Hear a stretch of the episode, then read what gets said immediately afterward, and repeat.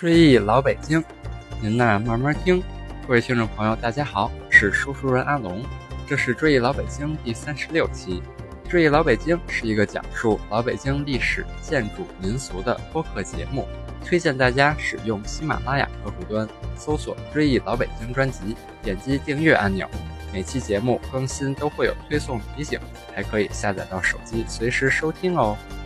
最近刚过了六一国际儿童节，那么很多朋友还去这个麦当劳、肯德基尝了一下这个呃儿快乐儿童餐。那么今天咱们这期节目就来聊一聊老北京的儿童都在玩什么，怎么玩。老北京的胡同纵横三千多条，四合院更是有几万座。那个时候。孩子们是怎么玩的呢？多年流传下流传下来的游戏花样繁锦、丰富多彩。例如，孩子们男孩子们爱玩的有吹铁环、骑竹马、爬树、逮鸡鸟、斗蛐蛐、弹玻璃球、拍三角、抖空竹、放屁帘也就是放风筝等。女孩们爱玩的有翻绳、跳绳、踢毽儿。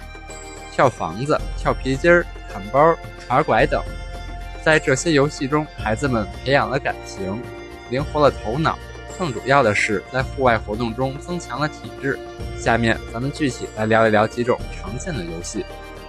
第一种是砍包，需要找一块三四米长、两米多宽的空场地，在约两米宽的外侧各画一道白线，再缝制一个两寸见方的布包。布包内放些沙土或绿豆、红豆，但不可放太硬的石块，以免伤人。具体的玩法是，可以有三四人参加。三个人的玩法，在两条线外各站一人，负责拿包砍；中间站一人，面对手中拿包的人。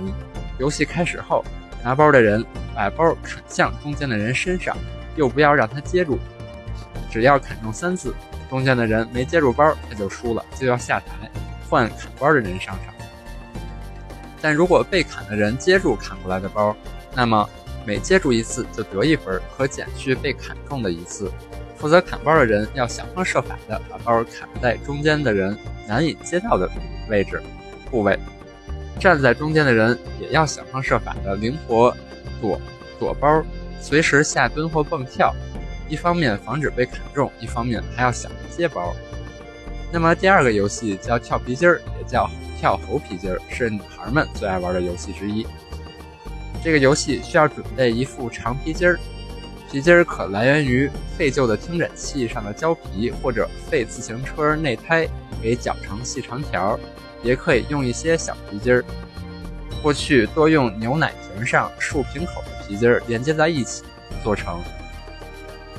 呃，具体是三人到五人可以一起玩，一边跳一边唱。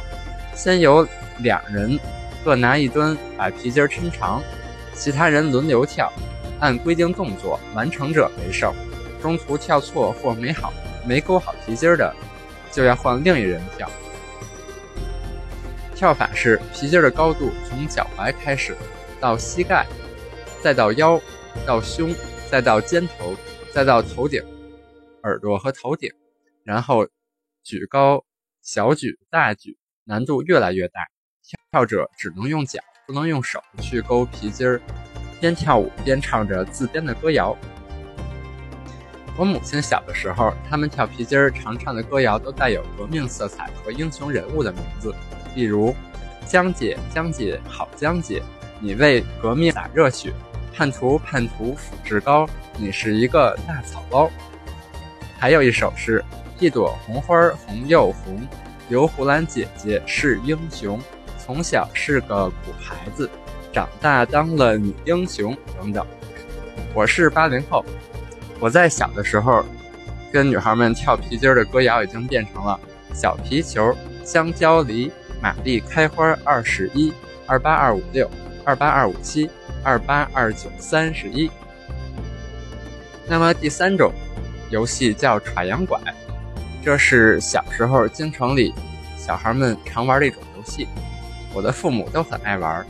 那么所谓拐，是指羊后腿踝骨的俗称，因为表面较光滑，又是不规则的六面体，其中四面是两组凹凸不平且能立起，一般要准备四个。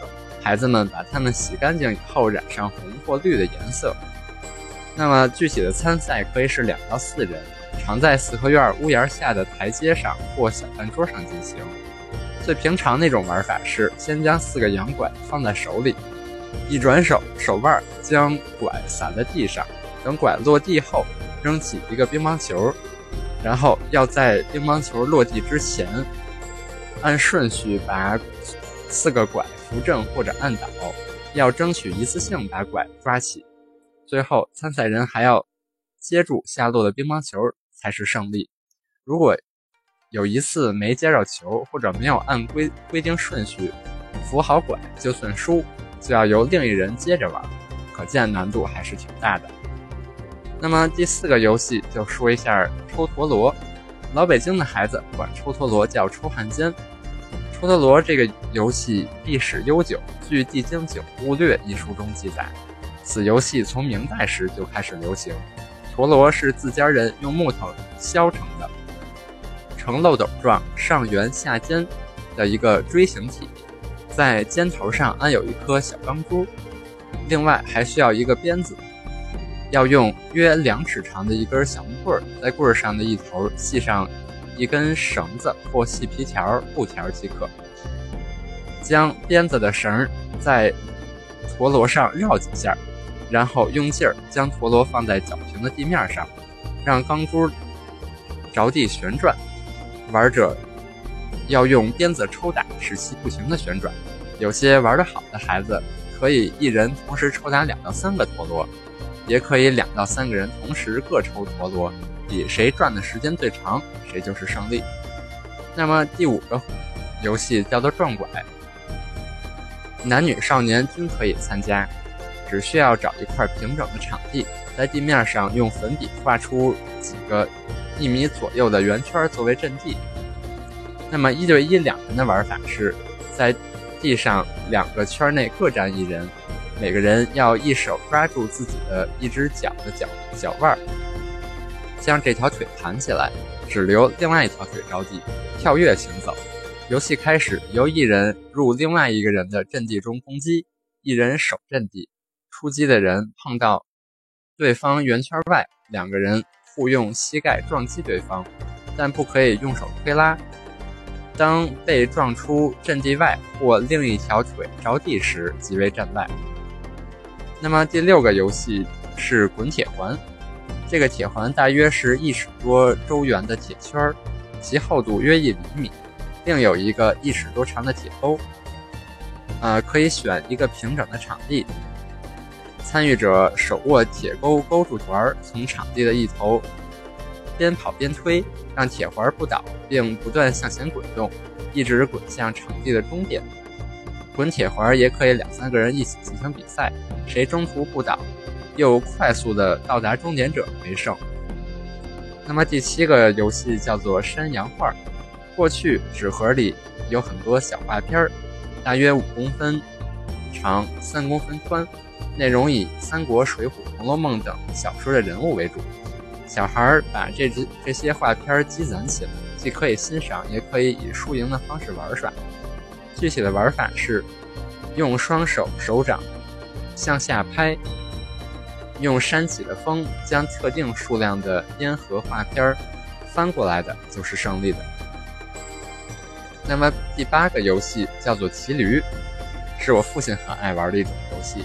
一人站立当驴头，另一人弯腰抱住他的后腰当驴身子，再有一人抱住前一个人的腰继续弯腰，使得驴身子得以延长。其他的孩子在驴后数米数米远排成纵队，依次向前奔跑跳跃，跨上驴背。每人尽量占用很少的位置，这样就可以多骑几个人。有时候因为骑手太多，人压人，弄得驴。驴仰人翻很是危险，一轮下来，充充当驴身的人才可以站起来当驴头，前驴头排到队尾，大家轮流来。那么第九个游戏就是玩弹玻璃球，在泥土地上挖好几个坑，谁最先把球弹入坑中，就谁是胜利。与现代的高尔夫球规则类似，因为呃场地环境不同，也会有水地、草地、沙地等等，很是热闹。输的一方要交出自己的玻璃珠，很多人就是通过这样的游戏得到了五颜六色的弹球，以向同学显摆。此外，旱地捞鱼也很有意思，人数不限，其中两人相对将双手互握高举，口中唱道：“一网不捞鱼，二网不捞鱼，三网就捞小尾巴尾巴，就是不唱出鱼的名字。”众人低头，鱼贯从两人手臂下穿过，两人一旦决定要抓抓到谁，落下双臂套住那个人的时候，口中的鱼字随即喊出。被捕的人就要站到捕鱼的人后边，直到把这所有的鱼都要捞尽。一圈小孩玩的时候，一圈人谁也不去干的事儿，那么每个人就伸出手来，手心手背规定一面，叫单奔儿我倒霉，然后派出这个人去完成这项任务。或者当有好事儿独一份儿，或者美食就一口的时候。大家会说单奔我吃蜜来决定谁最幸运。此外，还有很多很多儿时的游戏，例如转呼啦圈、拔树根等等。未来有机会，咱们再接着聊。如果大家觉得我的节目还不错的话，欢迎各位朋友将节目转发至微信群或朋友圈。希望大家一起努力去探索老北京，记住一段不该被遗忘的历史。追忆老北京，您呐慢慢听。这期节目就到这里，咱们下期再聊。